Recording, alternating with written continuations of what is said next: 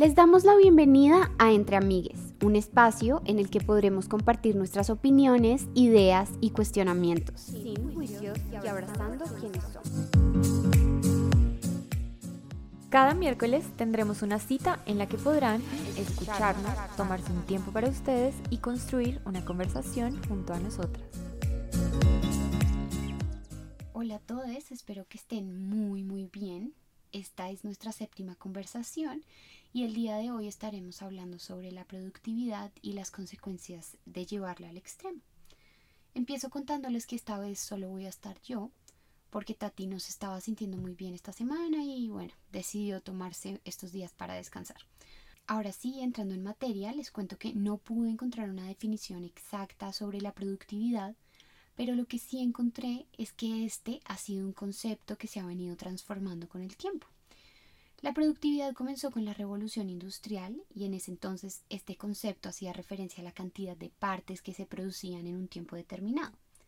Sin embargo, el término ha ido revolucionando hasta llegar a lo que hoy llamamos la productividad personal. Entonces ya no se trata de hacer más con menos, es decir, de producir más piezas en el menor tiempo posible, sino que está asociado con alcanzar metas.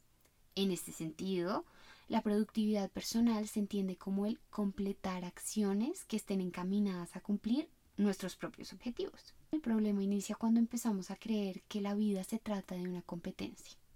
Una competencia contra el tiempo en la que lo único que importa es alcanzar nuestras metas. Nos la pasamos haciendo una y mil cosas, moviéndonos de aquí para allá y de allá para acá, que al final terminamos descuidándonos. Esta semana hicimos una dinámica en la que les preguntamos qué era eso que hacían y pensaban cuando llevaban la productividad al extremo. Y muchos de ustedes nos contaron que dejaron de comer, dejaron de compartir con familiares y amigos, empezaron a sentirse culpables por descansar los fines de semana y hasta invirtieron sus horarios porque duraban toda la noche haciendo trabajos. A lo que voy es que necesitamos hacernos una gran pregunta. ¿En qué momento dejamos que nuestros trabajos y esta idea de productividad nos consumiera hasta el punto de descuidarnos y alejarnos de nosotros mismos? Sobre el tema de la pregunta y pues esto que hemos estado hablando, quiero mencionarles dos consecuencias. La primera es que dejamos de escuchar nuestro cuerpo y nuestra mente. Y les pregunto, ¿necesitamos tocar fondo para escucharnos? Hay personas que hasta que no tienen una crisis tremenda, no se replantean la idea de parar, de desacelerar el ritmo y regalarse un cambio y un descanso. Por otro lado, estamos tan enfocados por alcanzar esos objetivos que dejamos de valorar el proceso. ¿Disfrutaste tu universidad o solo estabas pensando en recibir el diploma?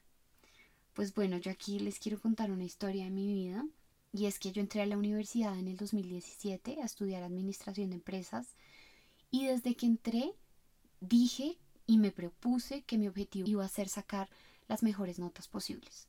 Me enfoqué tanto en ver que al final de cada semestre tuviera un 5 en todas las materias que dejé de disfrutar el proceso. En primer semestre yo salía casi todos los días a las 8 de la noche porque me quedaba en la biblioteca de la universidad estudiando. Y claro, pues, pues evidentemente estoy orgullosa de mis calificaciones, pero definitivamente hubiera podido ser una experiencia mucho más enriquecedora si me hubiera detenido a disfrutar el proceso, a conocer personas, a participar en los grupos y colectivos que existían dentro de la universidad.